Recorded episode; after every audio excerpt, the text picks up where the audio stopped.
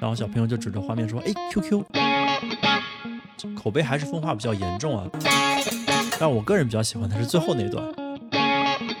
所以他们选择了在家看网飞。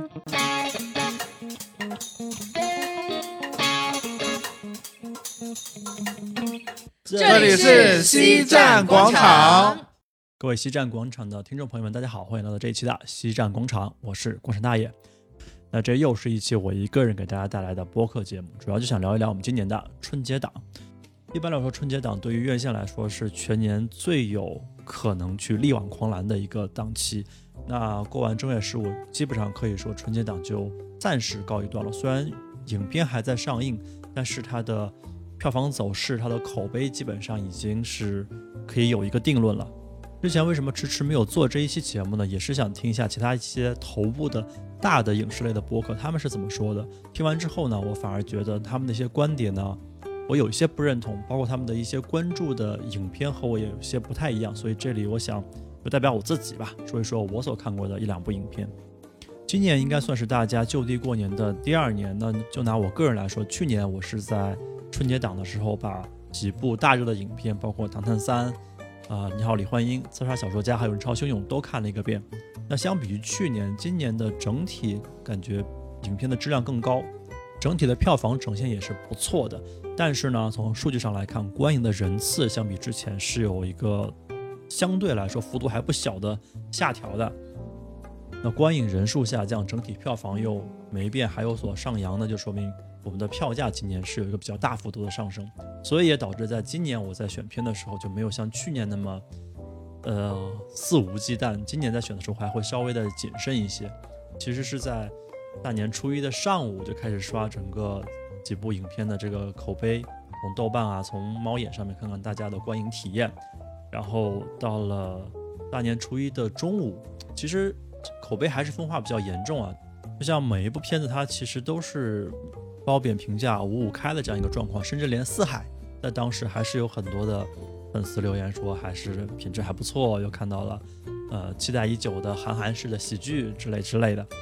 当然也不排除是水军的可能性啊。其实就我个人而言呢，我是比较期待魏翔的那一部《这个杀手不太冷静》的。但是吧，鉴于开心麻花之前拍过太多令人观影体验非常尴尬的这种喜剧片的情况下呢，想要说服家人和我一起去看这一部杀手。其实是还挺困难的，再加上他明确表示里面没有沈腾的出演，所以含糖量是零。所以呢，唯一能说服家人和我一起看这部片子的原因，就是它是一部喜剧。在过年去看一部合家欢的喜剧片，总是没有太大的问题。那说回魏翔，有人说魏翔是内地版的吴孟达，其实还挺贴切的。达叔当年号称香港电影的黄金配角，甚至身价比很多男主的身价都要高一些。他就属于那种掌控现场的能力。就是能够让主角在更出彩的情况下呢，自己毫不逊色，就有点像德云社里边的于谦儿，谦儿哥给人的感觉就是这样。就是有时候像我这种资深相声迷，有时候去听相声的时候，就是不是是为了看老郭的，反而是为了看谦儿哥的，因为老郭的内容、那个故事流程什么的，大致是不会变的。但谦儿哥的捧哏，你真的是逮不着他。说回魏翔，他之前的一些配角吧，基本上没有太让人失望的。基本上几句话、几个表情就能够吸引观众。有人说他抢戏啊，也有人说魏翔不红，天理难容。我个人开始关注到魏翔是在《欢乐喜剧人》，当时呢，他作为沈腾的助演，两个人演绎了一场应该是以越战为背景的一个短剧。他在里面一个动作就给我逗乐了，他演一个大兵，就带着钢盔扛着枪，然后摆了一个扭胯的造型。然后这个图片我到时候找找放在我们的评论区里面。那再到后来，他还帮很多人去做了助演啊，包括后来的《白娘子》里面的小青。呃，《三国志》里面的黄盖，包括银行抢劫案里面的劫匪，还有《西红柿首富》里面足球教练，其实都挺出彩的。尤其是最近的两部啊，《你好，李焕英》和《我和我的祖国》，他都有参演。然后很多人觉得他在《你好，李焕英》里面的一个小角色，一个方言梗，很很很招笑。但是我个人觉得他是在我和我的祖国里面那个村长的角色特别的出彩，尤其是他用。用俄语的小舌音说了一句国骂，那这里为了过审，我不能把它放出来，但是可以去回顾一下那个片段，确实非常的带带梗。这些角色你去看，它会有一个共同的特点，就是方言加神经质。这一点我觉得它是和沈腾很不一样的地方。沈腾他更多的是用语言来抖包袱，配合他一以贯之的有点小鸡贼的人物形象啊，以此来逗乐大众。但是魏翔更多的是靠动作、表情啥的来展现笑点，这点呢，我感觉好像难度更大一点，而且比较考验这个演员的功力，稍微把握不到位就有点生硬，就成了就成了就伸手去隔着观众，那个就比较尴尬了。但是魏翔这点把握得很好。虽然我个人对魏翔还是相对比较了解，但是我也是小鸡贼了一把，就是在大年初一的时候先观望了一下评价。其实当天的票房还没出，评价也是一半一半。刚才说到了，那我其实有点小没底，但是呢，它的排片其实不太多，再等下去呢，可能就未必买到第二天的票了。所以，所以就一咬牙一跺脚，不管那么多了，先买到初二的票，然后再说。有点像当时买罗永浩的锤子手机一样，不管那么多了，难用就难用，就当是为情怀买一次单。但是。话说回来啊，虽然我是冲着魏翔去的，但是魏翔本人的票房号召力，我感觉还是不太能够独立支撑起一部电影的。毕竟没演过什么大男主的片子嘛，知名度呢也相对沈腾、艾伦这种也是比较有限的。但是呢，这还不能算是这个片子的缺点。毕竟我们等会要说的狙击手什么的也没有什么大明星。我真正觉得这个片子拉胯的呢，主要有两点，就是在看之前我觉得它拉胯的地方。第一点就是它的名字。第二点就是它的预告片。先说名字，从《夏洛特烦恼》之后，开心麻花好像对这种，呃，有点博眼球的名字就特别的上瘾，特别的上头。什么理查的姑妈、礼貌扮太子，其实看了之后都让人感觉挺尬的，挺不值票价的。最后加上后来的什么，呃，温暖的抱抱、日不落酒店这些片子拢到一块儿的口碑，可能还都不如《夏洛特》这一部。所以杀手这个片子名字一出来，第一反应就是我靠，妈的又蹭热点，就是在没看之前，天然的就有一种抵触心理。这我觉得其实麻花的团队应该再考虑考虑，是不是以后这片子还是要走这个路数。毕竟你不靠这种片名去博眼球，它该烂片也是烂片，该好片也是好片，没必要把它搞得像是一个什么系列一样。第二个拉胯的，我觉得就是预告片。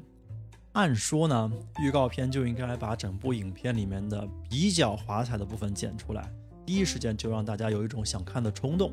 那这部片子呢，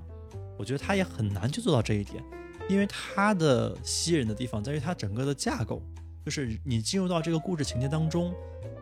你才能站在一个类似上帝视角的这个眼光下去审视每一个角色在里面的这种。台词啊、对白啊、动作啊、剧情啊什么的，你才会觉得它有意思、它好笑。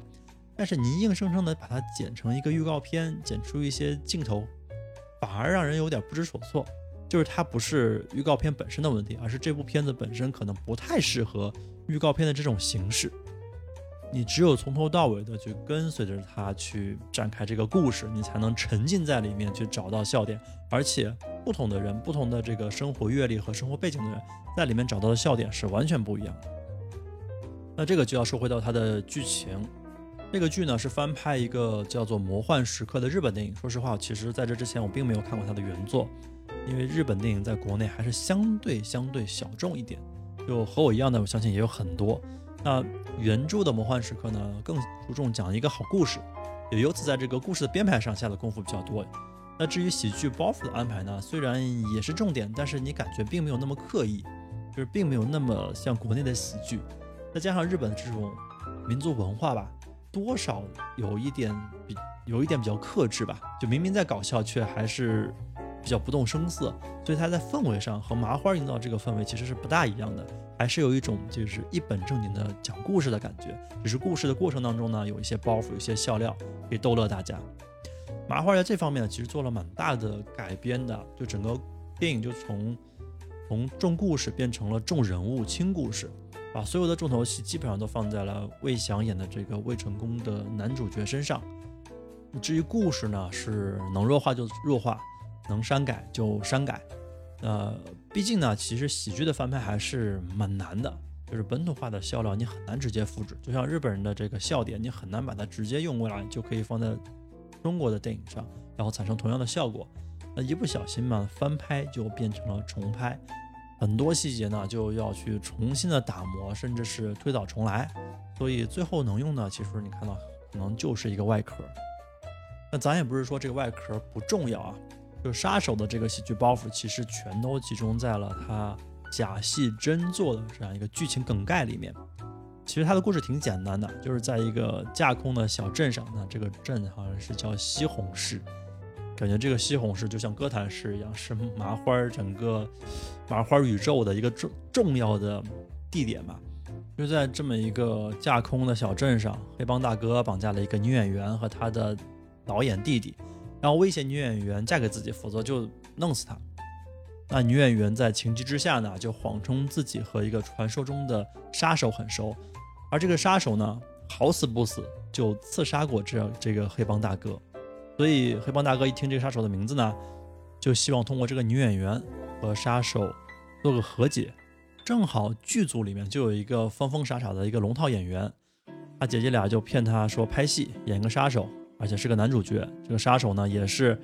很想要上镜，那就答应了。于是就假戏真做。黑帮大哥呢不知道这个假杀手是假杀手，而这个假杀手呢也不知道这个黑帮大哥是真黑帮大哥。所以这种矛盾梗就开始就在整部戏里面贯穿始终。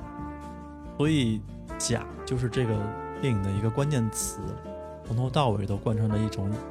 真戏假做和假戏真做，只是站在不同人的立场，你就觉得这个事儿是假戏真做；在另一帮人眼里呢，这又是真戏假做。那在我看来啊，这部电影的假应该分为三层：第一呢，就是假的故事背景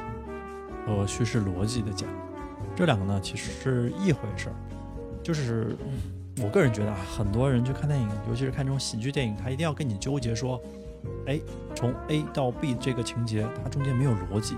它为什么就是个巧合呢？巧合是不能说明问题的，它应该告诉你为什么从 A 推到了 B，为什么这个原来的这个杀手，这么传说中鼎鼎大名的杀手，怎么会犯这么低级的错误，才导致了后面一系列的这种令人匪夷所思的剧情的展开。那对于这种情况，我就觉得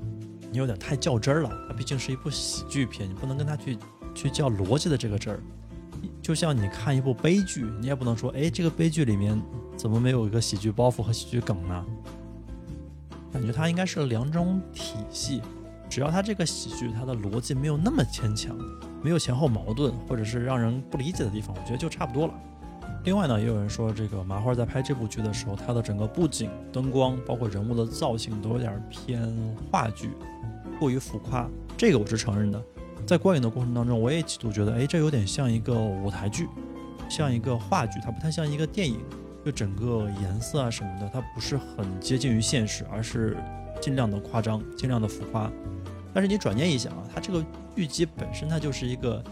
架空历史的，架空现实的，而且魏翔演的这么个人，本来就是一个疯疯癫癫、有点神经质。我们前面也说了，就是这么个人，你把他放在一个很现实的场景当中。可能整个观感会变得更加的奇怪，所以反其道而行之，索性咱们整个的这个设置全都架空，全都浮夸，可能反而更加的符合这个情节的气质。所以关键点在于你有没有入戏，有没有看进去。啊，这是第一层假。第二层假，那是最最核心的，就是这种错位带来的这种滑稽表演。本来第一场戏黑帮见杀手，它是一个气氛非常紧张、情节非常严肃的一出戏，基本上一言不合就要血染当场了。但是这个男主魏成功呢，他觉得自己是个演员，他以为是在拍戏，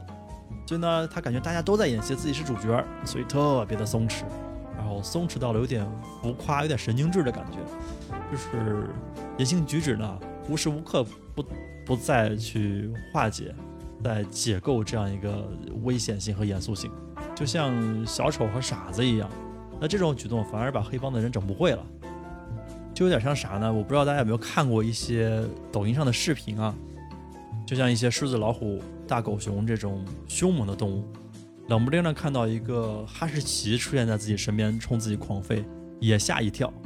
就是恰好这一幕成了整个影片的第一个高潮，这个笑点最密集的这个桥段。这个在原著里其实是有的，但是我感觉他并没有开心麻花在这一段着那么多的笔墨。麻花在这一段呢，其实他让魏翔来来回回走了三次还是四次过场，就是同一个场景来了三四次。每一次呢，虽然情节是一样的，但是他都是用了不同的动作表情来表达这样的情节。一边是魏成功在胡闹，另外一边呢是真正的黑帮大佬，还被唬住了，这种错位的荒谬感基本上就给拉满了，这也是笑声最最最最密集的一个桥段。那与之相对的是另外一个黑帮交易的一个场景，这个场景原来是在原著里面是没有的，是麻花自己加进去的，也是有很好的搞笑气氛。尤其是魏翔在做翻译的那一段，一边是意大利黑手党，一边是本地的黑帮，然后他坐在当中，这个过程就很像一个群口相声，而且不光是形式上，我觉得他在内容的建构上也是很像传统相声的一个桥段。当然，这里有很多杠精就会去说，哎，为什么魏成功这样一个跑龙套的小演员，他还会说意大利语？这个就是我们前面说的，你不能在这个逻辑上去较真儿。他前面已经交代了，他自学了这个意大利语，为了演好角色。那你如果说，哎，一个小龙套，他没有这么高的学历、经济背景和文化，他怎么去学呢？教这种真儿的话，这种喜剧片就没法看了。再说回来，第三层假在于这个假戏真做，就是当男主魏成功知道自己真的被利用了，真的开枪杀了人，然后变成了被告的时候，他真正的跌回到现实里面，然后整个人梦想都破碎了。那这个时候呢，反派吉米哥还依然在狂，依然在狂笑。这时候吉米哥的笑点其实就有点像之前观众的笑点，就是你知道这个疯疯癫癫的人在假戏真做，然后你对他形成的这种反差有一点有一点嘲笑，有一点可笑在里面。然后这种人物里面的嘲笑和另外一个人物的崩溃形成了极大的反差，然后也就展现出来当时整个剧情的张力了。那这个时候呢，主角的反应从一开始的哎震惊。愤怒、失望，然后转念又成了满脸堆笑，有点接受现实的无奈，有也有点自作自荐、曲意奉承的陪笑，就是能看出有一点喜剧之王的影子。但其实整部戏看下来，我后来回想，它其实不光有喜剧之王的影子，它是整个给人的感觉都很像喜剧之王。只不过喜剧之王里面尹天仇他是在。整个影片的后半段才加入了卧底达叔的队伍，去假扮一个外卖员。而《杀手》这部电影里面，魏成功是在一开始在电影的前几幕戏里面就确定了被选择成为那个假扮杀手混进黑帮的那个人。总体来说呢，《杀手》这部片子其实是一个还不错的，甚至挺成功的一个翻拍。不仅做了很成功的本土化的改编，而且把侧重点放在了人物身上。这个其实，在剧情和人物上面有一个取舍。其次呢，魏翔的表演还是非常给力的，不但有张力，而且不浮夸，夸张但不浮夸。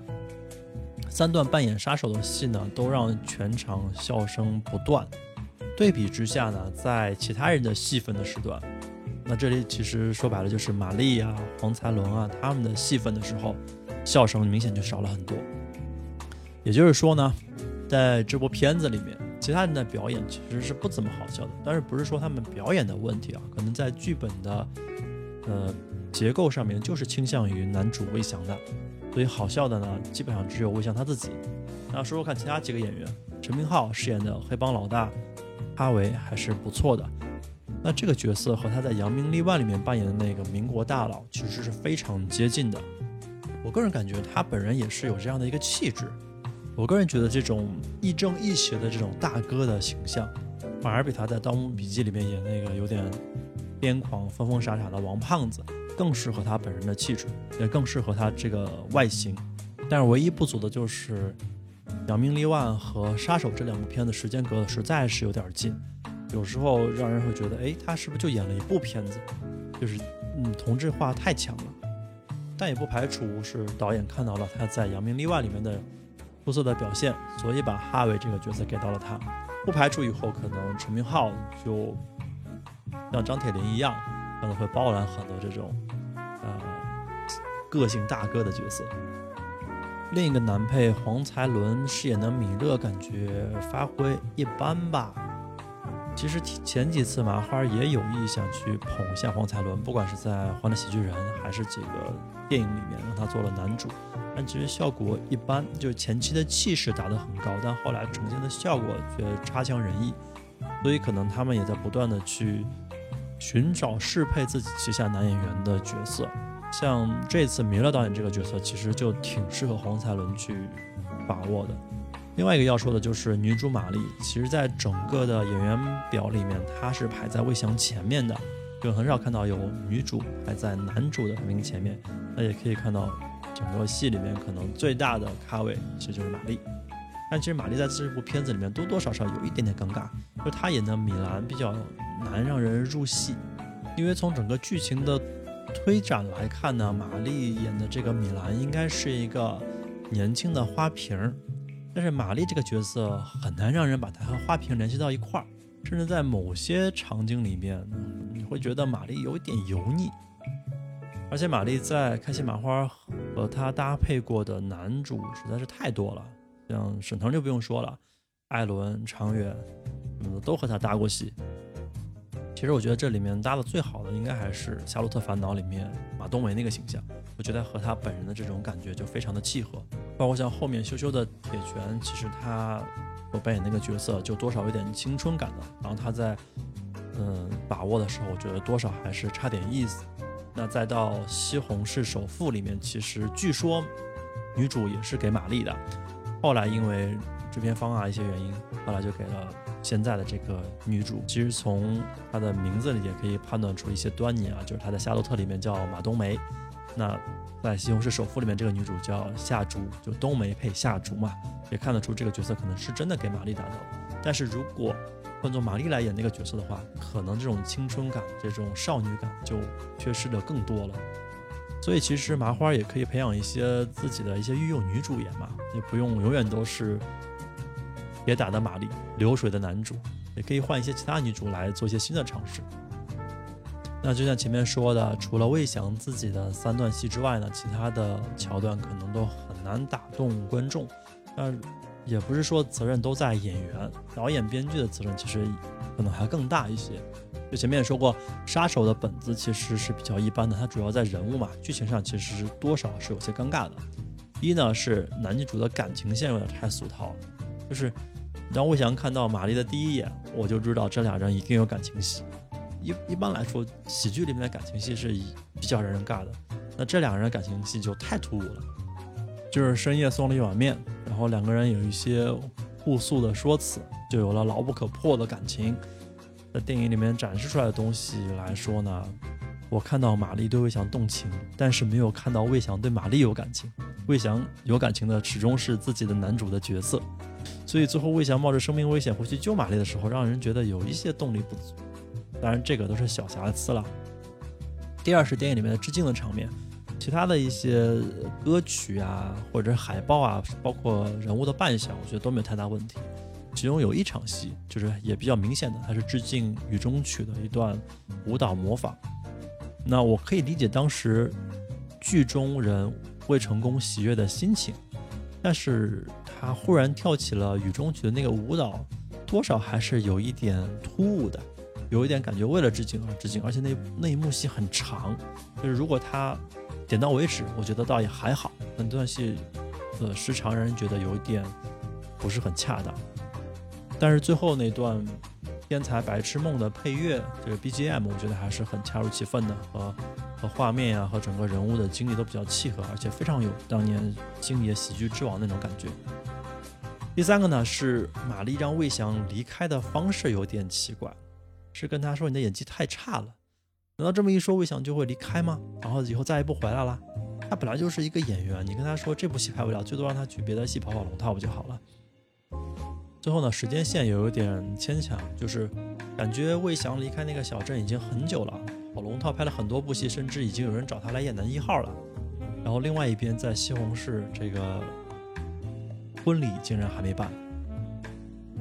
而且吉米哥说那句“越是他得不到的，我就越要得到”，就是这都是什么虎狼之词？就是感觉整个现场都被尬死了。然后看他在豆瓣评分的这个走势呢，先从六点多开分，然后一路也上到过差不多七分的样子。后来现在又跌回到六点五，我觉得这个过程也比较能够展现观众对他的评价逐渐的趋于一个理性，就说他的品质其实也就是六点五到七的这样一个品质，但好在好在最最最重要的一点就是他真的让大家笑了，所以就像老郭说的那句话，你做喜剧还是先搞笑吧，不搞笑就太搞笑了。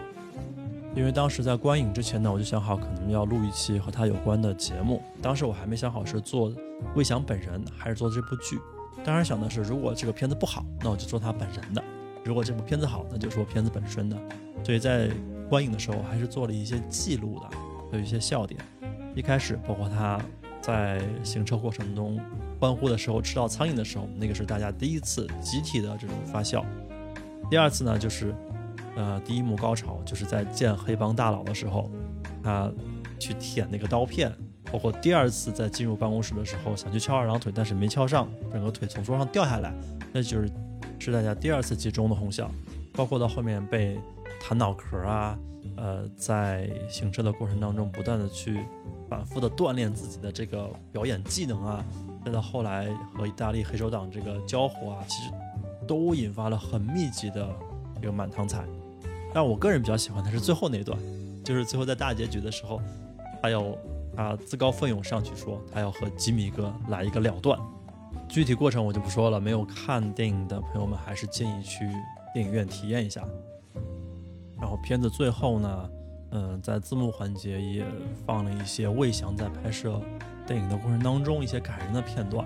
就说感谢所有摄制组的同仁们，帮自己完成了一个男主梦。他在后期宣发的时候也说，他其实已经做好了当一辈子男配的这个心理准备，因为他太热爱这个舞台了。但是，忽然有了这样一个当男主的机会，他说他一定会好好珍惜，一定会把这个活儿干好，不然对不起那些帮助他的人。就这话从他嘴里说出来的，让人觉得还是挺真诚的。而且他所扮演的这种小人物和他本人其实已经基本上融为一体，所以他的成功就可以反过来映射给我们每个人，让我们每个人都能觉得自己有。有希望，有希望去努力，然后去拼一个未来的这种感觉。所以这个片子整体来说还是比较推荐的，推荐大家到电影院去看一下。如果鉴于现在新年档的这个电影票还是比较贵的，可以选一些工作日的午间或者晚间的档去看一下。它整个时长大概九十四分钟，将将来得及。其实本来还想说一下另外一部，我觉得观影体验还比较好的《狙击手》。但是最后捋了一下，觉得如果不说剧情，单去评价这部片子的话，对于我个人来说还是比较困难的。所以我还是先推荐大家去电影院看这部片子吧。这部片子相对于《杀手》来说，它更适合在电影院里看。那因为种种原因吧，包括光线的发行的原因，还有它这个片子本身的演员阵容的原因，可能整个在排片的数量和质量上都会比较差。数量上比较好理解啊，就是排片少嘛。质量上来看，就是它要么早早场，要么晚场，所以说大家去看狙击手都是起早贪黑的去看。但是整个影片的质量对细节的刻画还是比较能够打动人的。这里我就说一点吧，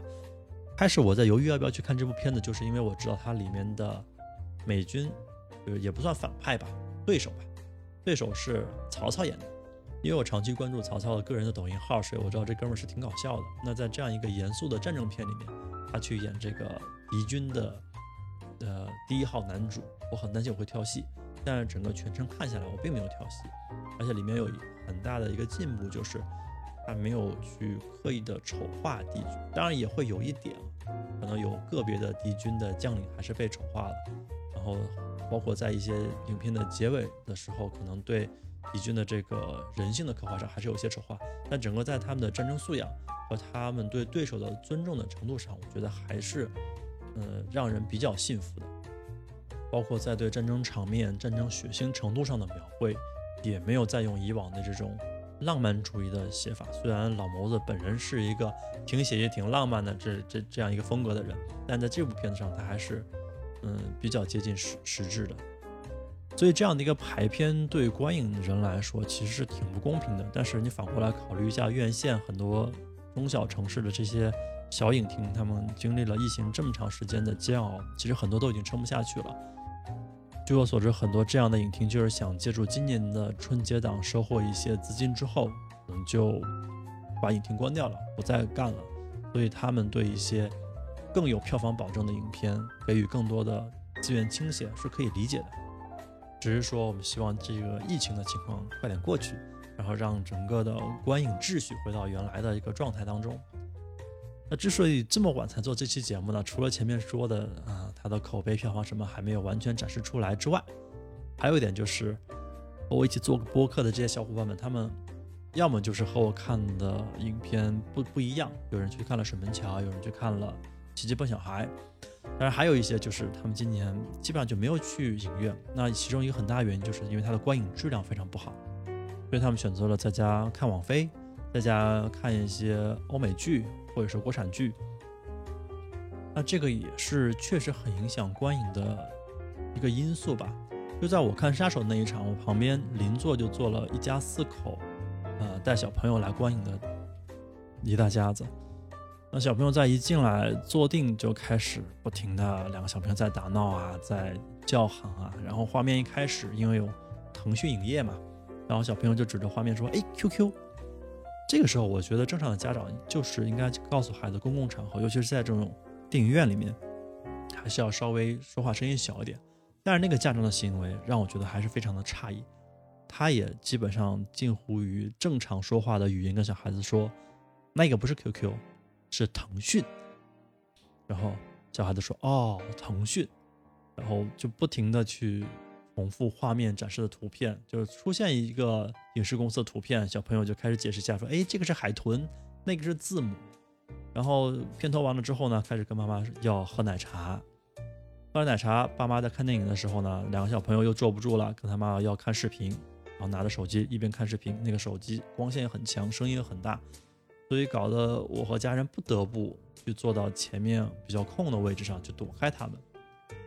其实呢，这也不能怪小孩，主要是家长的问题。如果你真的想带小孩来看这种影片，要么就是现在有一些包厢，